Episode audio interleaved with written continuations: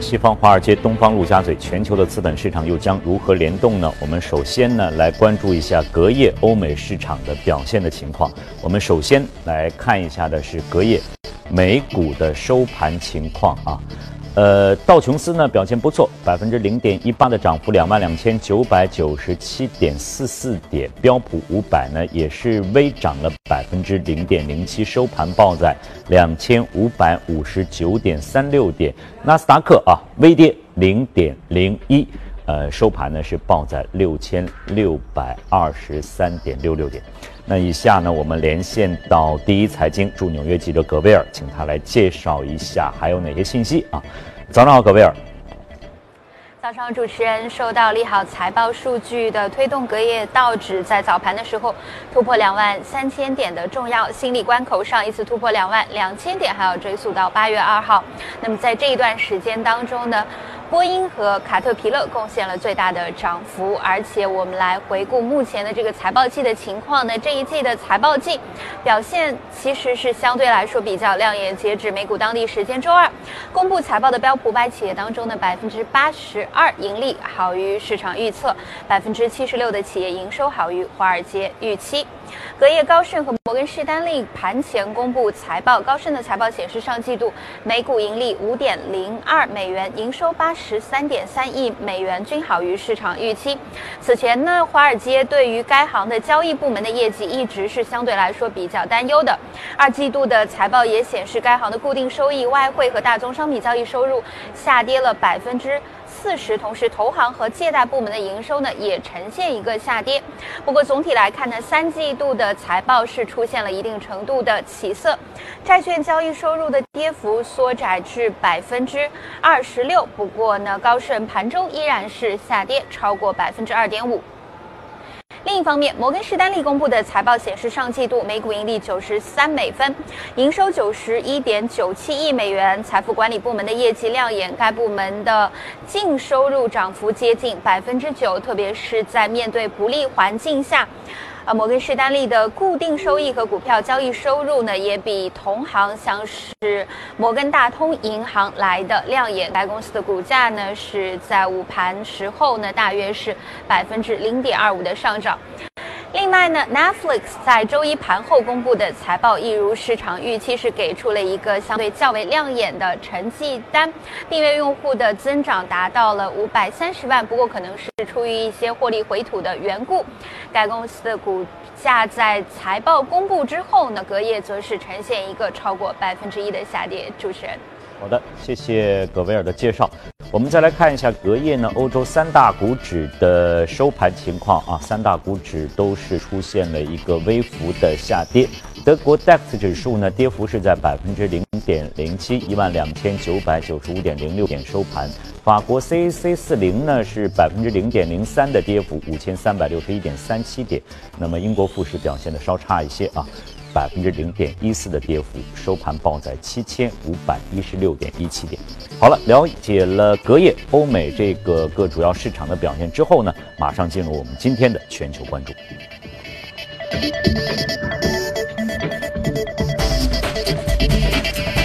今天呢，来到我们演播室的是大家非常熟悉的这个简家。早上好，简家。早上好，呃，刚才看了这个欧洲市场的这个表现，对，昨天的市场表现，您怎么来评价？对，昨天相对来说还是一个比较平稳的这样的一个走势啊。这个因为啊，最近其实整个欧美股市涨幅还是比较大的啊。那么我们其实主要还是关注到的就是，首先我们还是看这个美联储的整个的一个货币政策的一个走向，因为这个啊，其实各国的整个的一个货币政策啊，其实对于整个资本市场影响还是非常的大啊。我们的这个新闻也是每天早上都会花比较大的篇幅来来关注。对，今天又出了一个新的消息。对，这个。应该是斯坦福的这个经济学教授，叫这个泰勒，泰勒，那又和这个美国总统特朗普进行会面了。对，大家又说他，他属于鹰派了，应该算是。如果说他进去的话，对，应该属于鹰派。按照他传统的理论啊，我们说泰勒法则，按照他传统的理论，他其实是希望整个的实际利率在一个非常高的一个水平啊。但是泰勒并不是说唯一的人选啊，因为我们知道特朗普马上要和耶伦进行会面了，所以。不排除耶伦也还有可能连任，当然他非常有可能连任啊！而且，我其实我们说特朗普他其实是希望一个偏软的啊，就是偏疲软的这样的一个美元啊，就是啊，这个使得它的整个出口会来的更好。那么耶伦呢，我们知道是歌王啊，所以说 歌王啊，歌王耶伦啊，所以说其实耶伦的整个政策和特朗普他的一个理念还是比较契合的，所以不排除耶伦还继续连任。这个目前其实有五个人选啊，但是特朗普应该是会在十一月三号来做出最终的这样的一个选择啊。目前每个人都是还是都有可能。那么就是我们说这个加息的话，大家都应认认为呢，十二月不管是什么样的人选进来的话，十二月份加息一次，大家认为是应该是非常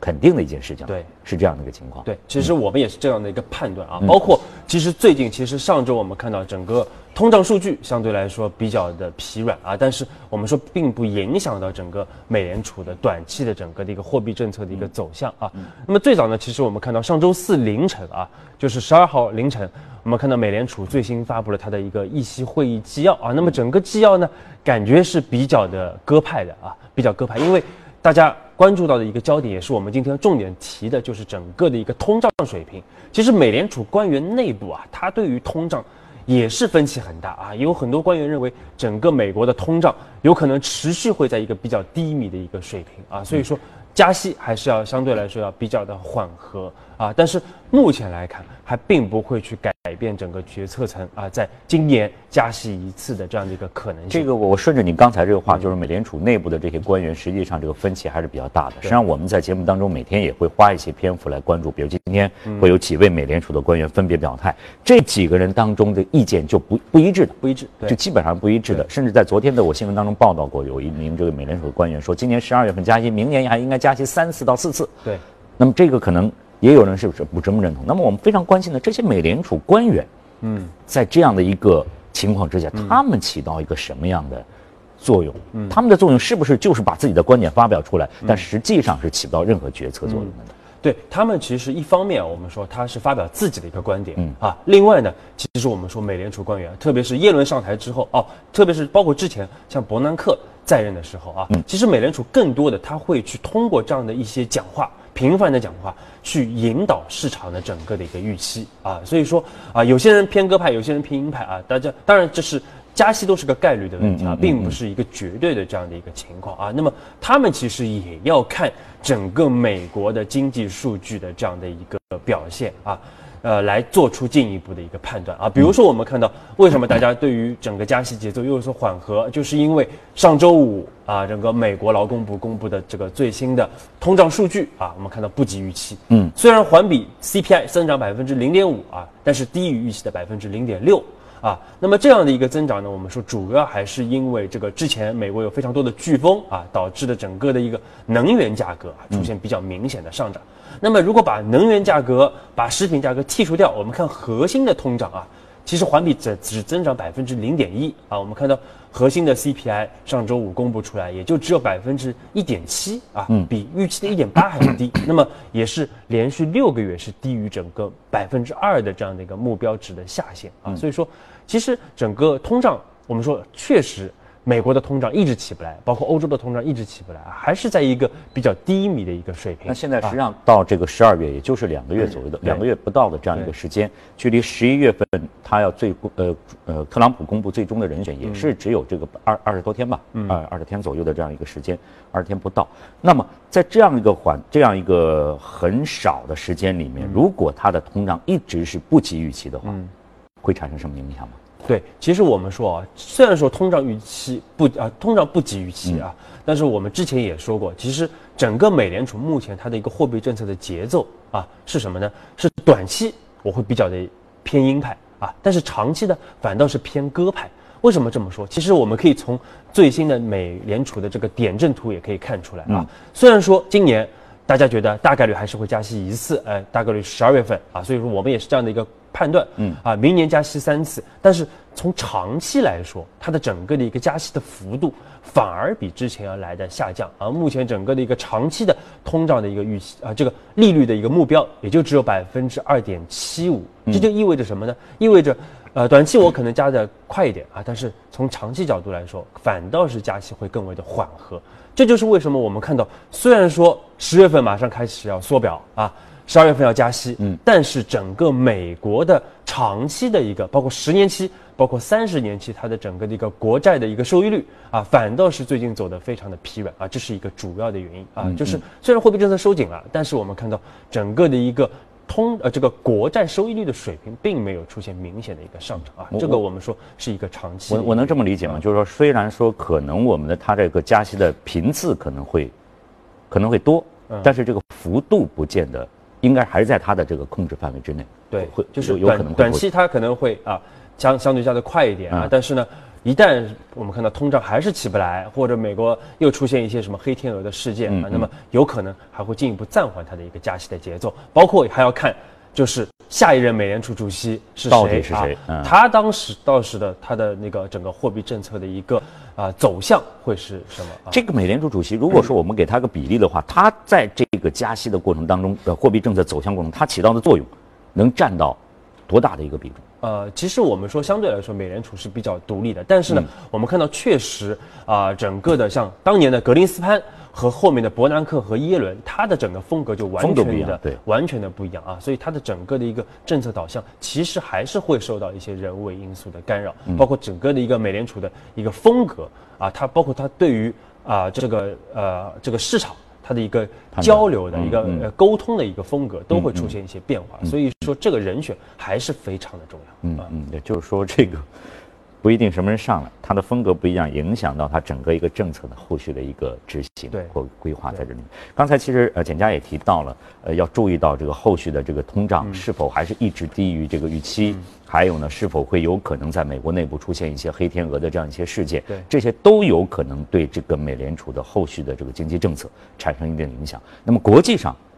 是否也会产生一些影响？国际上发生的一些事件，其他国家的其他的这些央行。制定这些政策是否也会对美国的经济产生一些影响？对，确实啊，我们说包括其实像这个中国它的整个经济的一个走向啊，中国的我们的很多的这个，你比如说我们中国现在走的非常的强啊，其实。啊，整个经济它的需求也非常的旺盛啊，那么这个也会带动全球的整个经济的一个增长，也会反过来去影响美联储的整个的一个货币政策啊。那么另外我们说这个全球主要央行里边，我们最近特别关注到的还是整个英国央行的一个表现啊。嗯。那么英国我们看到整个的一个，虽然它现在在密集的在一个脱欧的一个谈判的一个过程啊，但是确实比较反复啊，也是一波三折啊。那么上个月。啊，Theresa May 就是英国首相，是提出了一个方案，就是在脱欧之后呢，啊，还会有差不多两，还需要两年的这样的一个过渡的一个时期啊，可以缓缓慢的进行整个的一个脱欧的一个进程。嗯，啊，这个这个提议呢，也是得到了这个欧盟的谈判代表这个 Michelle 的这样的一个认同啊。但是我们看到，像德国、法国为代表的一系列的国家，嗯，明确表示反对啊。那么这个就使得整个脱欧又蒙上了非常大的一个阴影啊！但是我们看到最近又有所缓和，所以总体来看，我们看整个的一个英镑啊，表现的是这个一波三折啊，这个上蹿下跳的一个走势啊。嗯嗯。啊，那么另外呢，我们看到就是英国最新也是公布了它的整个的一个。就是昨天晚上啊，它也是公布了它最新的这个九月份的一个通胀数据。嗯，我们看到英国的 CPI 非常的高啊，百分之三啊，也是五年来的一个最高的一个水平了啊。那么另外这个像核心通胀也达到百分之二点七啊，所以说基本上是符合市场预期的，而且我们说也是连续这个是在百分之二的整个的一个目标之上啊，它比美国要和和美国不一样啊，因为英国我们说更多的不是因为它经济特别的好啊，而是因为它的汇率。下跌过快，导致它有非常大明显的一个输入性的一个通胀。那么这样的一个通胀数据啊，使得在十一月份，我们说英国央行进一步加息的概率啊，应该是非常的大。而且刚才我们在新闻当中也已经报道过。对对对，而且卡尼其实也这个这个也是说了啊，这个未来几个月会加息啊。那么我们知道，英国央行其实是在十一月二号，就是这个要举行它的最新的整个的一个。政策的一个会议啊，那么大概率啊，市场目前判断百分之九十的概率，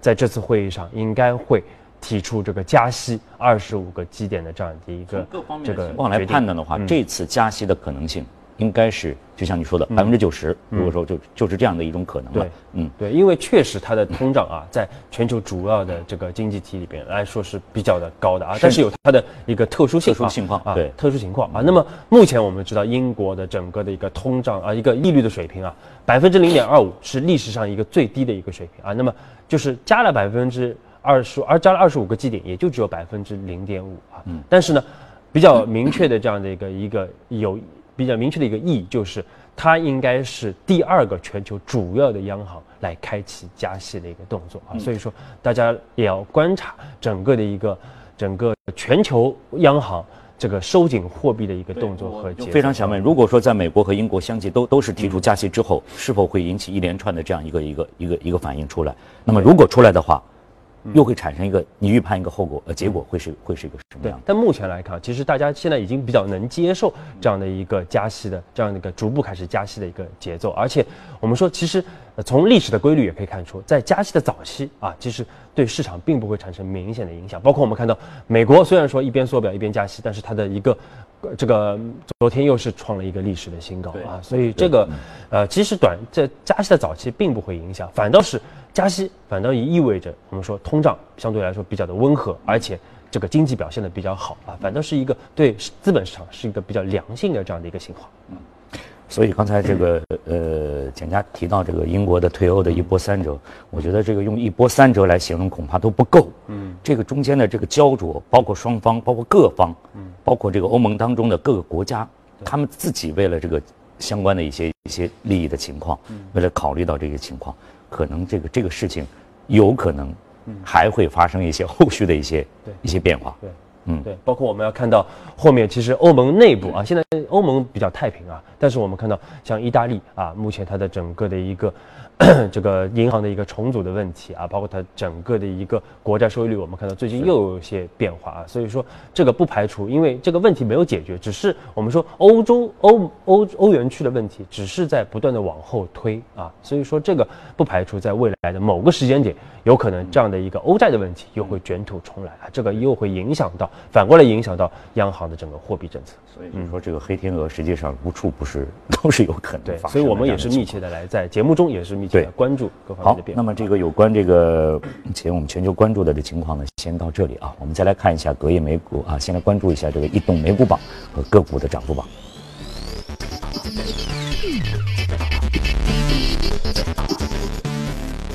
来看一下啊，在这个板块方面，医疗健康、公共事业、科技呢啊，这个啊，科技已经是平盘啊，消费品服务业啊下跌。呃，个股方面呢，分属信息科技、工业设备、公用事业、邮购商店，还有生物科技。这个确实改变了前两天生物科技一直在这个整个的这个盘面上表现比较好的这个情况，还是有其他的这个板块的个股出现了。我们今天要说的这个异动美股榜是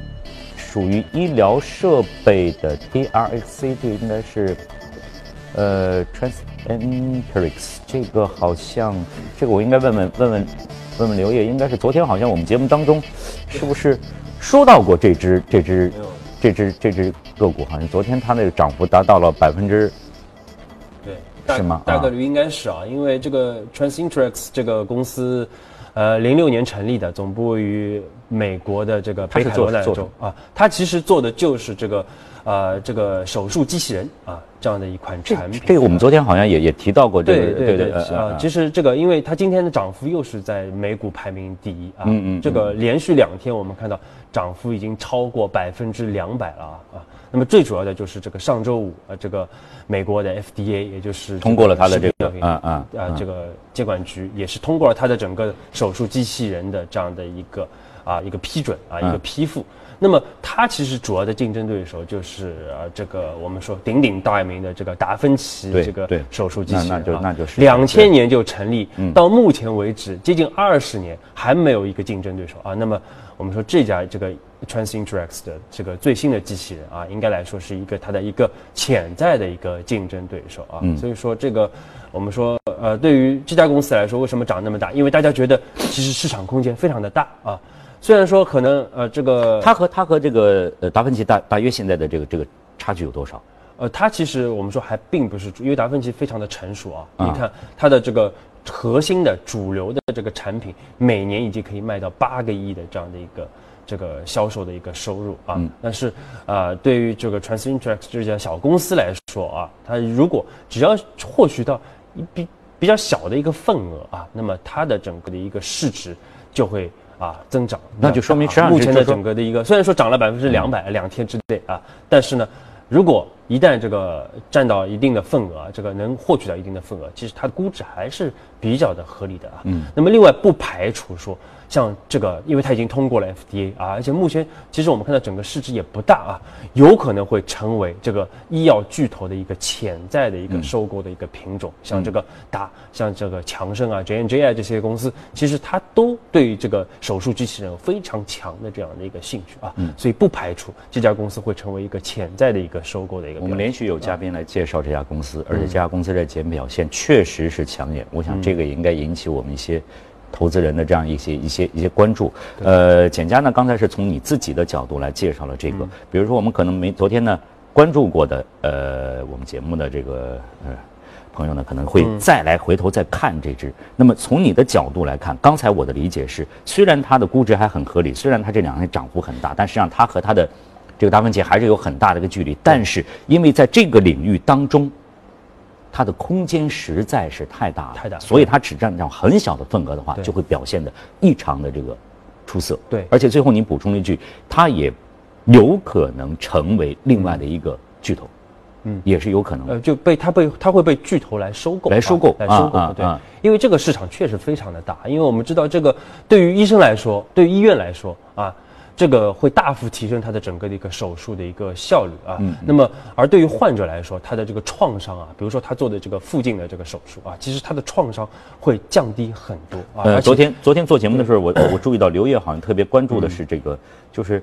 他总相信人，好像给我的理解是，他觉得这个机器一旦这个会不会出现一些一些一些一些问题？另外，我们嘉宾也提到了，比如说呃，作为一些这个有经验的这个医生来讲，他的这个比如说他的针到底是多少，每个个体是不太一样的，可能这个会不会，因为它有会有一个临临临场的这样一个判断。对，那么作为机器，可能大家担心的是，它只是按照数据或者按照什么来、来来来做的，都好像是应该事先是设定好的这样一种感觉，所以大家会有这样的一个一个一个担心在这里。对对，但是我们说，呃，这个其实机器背后也有人的也是有人的对有人来解释的啊也有人而且相对来说，它它其实是我们说也是像手机一样，其实是放大了人的这样的一个啊效率啊嗯和它的整个的，其实我们说是一个辅助的一个系统啊，嗯所以说更多的是来帮助我们来扩大我们的整个的一个手术的一个能力和医生的一个呃这个这个对于手术的一个操作的这个精度嗯和准确度啊啊，包括整个创伤的一个减小的程度啊，所以说我们说还是对于整个医疗这个技术来说，还是一个革命性的一个产品。实际上就是说，呃，在一定的这个范围之内，使得医生的做这个手术的精度、准确度，应该是通过机器人的这样一个使用，把它给给提高了，甚至成功率都都是这样一个一个，包括它的效率，对，嗯嗯嗯。刚才你也特别提到了，是放大了这样一个医生的，就是这样的一个功能。就是我们拿个手机做比喻的话，那么如果说它仅有十年的时间，零六年嘛。是成立的这家公司，到现在十年的时间。如果说让这样一个程序发展下去，那么是不是在这个过程当中，只有得到了类似于像这种 FDI 的这个认证，嗯，才有可能给他带来这样比较大的一个飞跃？在医疗领域，这个是非常关键的一个问题。对对，是是这样的一个包括药品来说，包括药品来说都是一样啊。其实包括这个医疗的设备来说啊，这个 FDA 认证还是一个非常具有权威性的一个嗯这个认证啊，对于它的未来的整个的一个推广和市场化来说，是一个比较决定性的一个因素。我我印象当中，应该是和你还是和和哪位嘉宾做节目也提到了，就是很多的这样的医药公司，包括这个药品公司之外，它必须要得到这个临床的这样一个一个认证，一旦可以生产了、可以上市了，那么它的股价可能会出现很大的一个一个优异的这样一个表现。但是如果没有的话，嗯。可能会对它产生比较大的影响。对。那么我们投资者是不是在这个遵循的路线当中，这个应该是一个可能是一个选择的一个方法之一呢？对，这个确实比较难啊，因为甚至不排除有些像我们说药品来说，这个进入临床三期，甚至嗯都有可能被这个 FDA 这个给给取消啊。所以说这个可能还是因为医药确实是一个门槛比较高的一个专业的一个研究的领域啊，嗯可能更适合这个比较专业的一个啊。投资人来进行参与。但是对于这个已经通过的这样的一些产品来说，其实更适合这个普通的一个投资者啊来进行这样的一个参与和判断。好，谢谢这个简佳呢就这个异动股呢所做的一些相关的介绍。那这里是从华尔街到陆家嘴，稍后您将看到。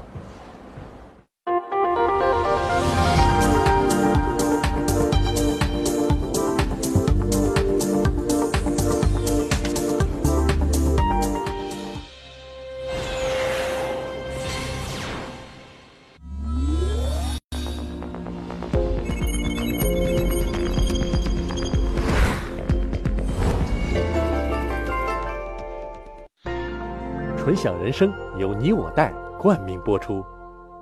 越懂得欣赏，越被人们欣赏；越懂得放下，越收获的更多。从仰视到平视，从精彩到多彩，商业大有可观，商业大有可观，生活小亦精彩，生活小亦精彩。敬请关注每周日晚八点第一财经。我的纯享人生，纯享人生由你我带冠名播出。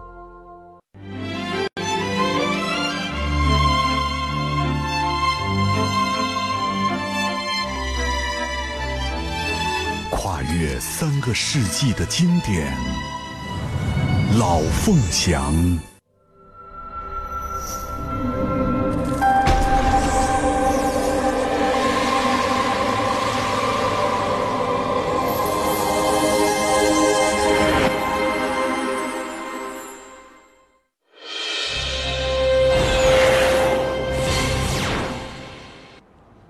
好，欢迎回来，这里是正在直播的，从华尔街到陆家嘴，现在是北京时间的早上七点四十四分，我们一起来了解一组最新的欧美公司方面的资讯。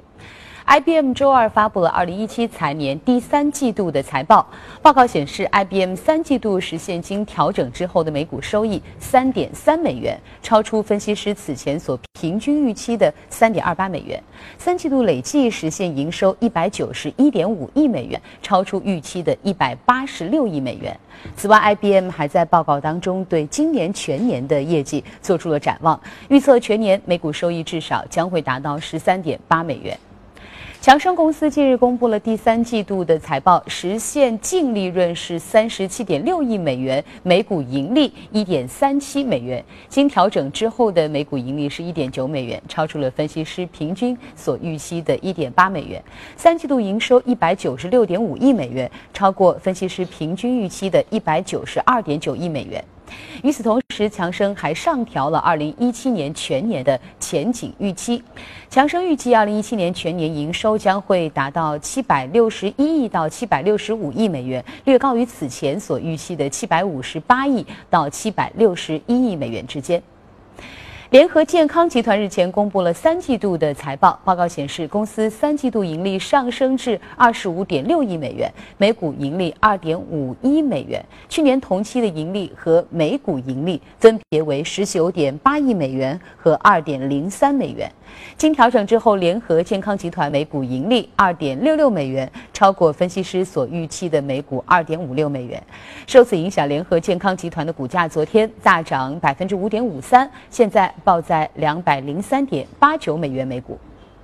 纽约投资研究机构罗森布拉特证券在日前发布报告称，奈飞第三季度的业绩和第四季度业绩预期都十分的强劲，因此继续来维持奈飞股票买入的评级，同时继续维持两百二十五美元的目标股价不变。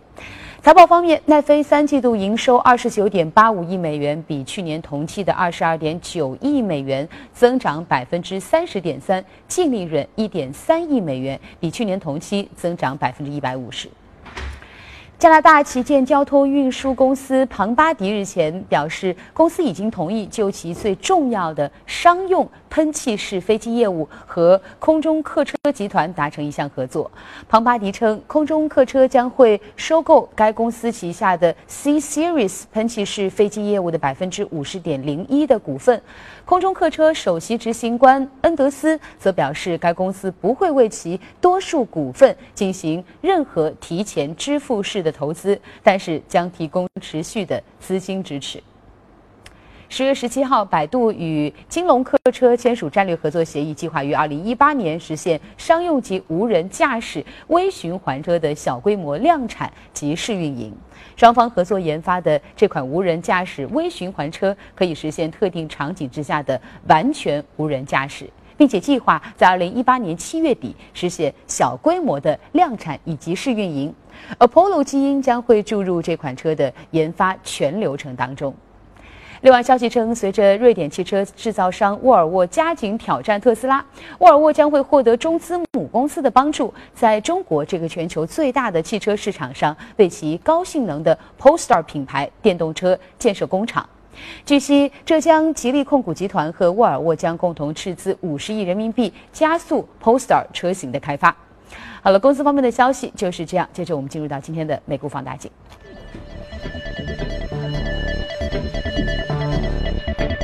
好，了解完公司消息之后呢，我们再和简家一起来关注一下今天值得关注的个股，来看一下属于家电板块的惠而浦，呃。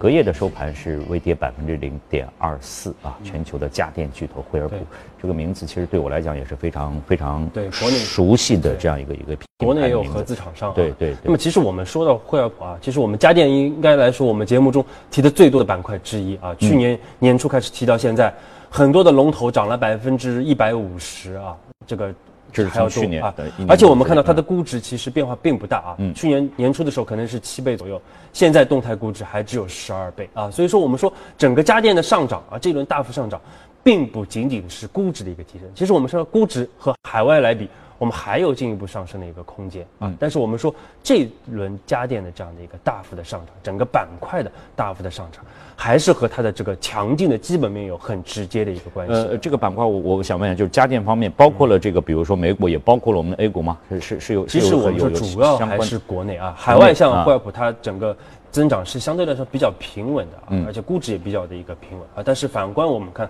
国内啊，我们八月份的时候，当时提呃这个再次推荐这个家电板块啊，当时就是整个炎热的夏季，我们说刚刚啊开始结束啊，整个的一个应该是最历史上最长的这样的一个炎夏啊，导致今年的冷年是非常完美的收官。嗯，整个空调的销售单月销售啊突破一千万台的这样的一个水平啊，历史新高，而且这个。呃，目前整个渠道的库存还是非常的低啊，所以说为什么我当时就判断整个下半年啊，包括四季度，整个家电还会有非常好的表现，就是因为目前渠道还有一个补库存的这样的一个需求啊。从当时来看到现在，我们看短短的这个一个多月的时间。很多家电龙头又涨了百分之二十，接近二十。这是八月份的时候到现在。对对对，就八月底到现在啊，所以说这个涨幅还是比较的这个明显，特别是和这个大盘相比来说，我们说超收益还是比较明显。那么另外呢，就是刚刚结束了这个我们的这个双双节啊，这个十一黄金周，我们看到销量非常的好啊，而且整个的一个这个消费升级趋势非常的明显啊，特别是这个品质家电。另外呢，这个像这个西部地区整个家电的一个销售啊，比这个这个发达地区要来的更为的强劲啊。像这个，还云南增长百分之三十一啊，这个宁夏也增长百分之二十多啊。那么另外我们看到，其实整个消费升级的趋势非常明显啊，大家因为收入也提上来了啊，所以说我们而且对于价格的敏感度反而在出现下降啊。其实我们看到最近销售非常好的，包括像这个这个洗碗机。包括像干衣机啊这样的一些这个品质生活的一些产品啊，包括这个扫地机器人这样的一些产品。那么另外呢，像这个净水器啊，像空气净化器。这样的一些健康的一些生活的一个家电产品啊，也是销售的非常的好。可能大家这个追求不单单是我家里的简单的，比如冰箱啊、洗衣机啊、空调，这个只是基本的一个需求。因为这个已经大家普及度非常高了。现在可能就是在往这个健康方面、往绿色生活这方面，为自己的生活带来更为便捷的这个这个条件，可能在在发展的更多一些。对对。另外呢，我们看到就是这个整个线上的销售啊。依然是非常的一个火爆啊！其实这个非常不容易。为什么说这次呃这个增长不容易啊？就是因为，呃，这个之前其实我们说九月份有非常多的这个电商的一个销售的活动，已经消化掉了部分的这个需求啊。那么后面还有双十一的这样的一个网购节啊，所以说这个双十一是夹在中间啊。那么即使夹在中间，我们看到它整个的一个家电的一个销售啊，线上的销售还有百分之三十到五十的这样的一个增长。嗯，那么像这些三大的这个白电的巨头啊，在国庆前两天，整个销售突破百分之一百，啊，所以说是个非常强，依然是个非常强劲的一个增长啊。那么这个我们所以说我们说整个家电的基本面啊，依然非常的好，依然非常的好。可能以往是不是，比如说像空调，它可能受季节性影响比较大。对，呃，或者受到其他方面的因素影响，而现在通过你的介绍，让我们了解到，实际上它的这个销售的这个这个时间呢，就是说它的好的变好的时间在在在在变长。对，因为我们有很多的，比如说双十一节人造节的这样一个一个一个出现，有很多优惠的措施出现，所以在线上的表现实际上是极有可能是优于我们在这个线下的实体店当中的这样。包括我们说在。这个西部地区啊，因为三四线城市，它的空间更大一些，对，它的整个的一个普及度，我们说还渗透率还是非常的空间大啊，更新换代，更新都是有可能。包括对于一二线城市来说，可能原来你家里是一台空调啊，你可能换成两台空调，那么新装修的，你可能去买这个 中央空调啊，所以说这个都是在一个消费升级的过程啊，包括原来的传统电视，你换成了这个智能电视等等啊。那么另外我们说这是基本面啊，那么从市场的角度来说啊。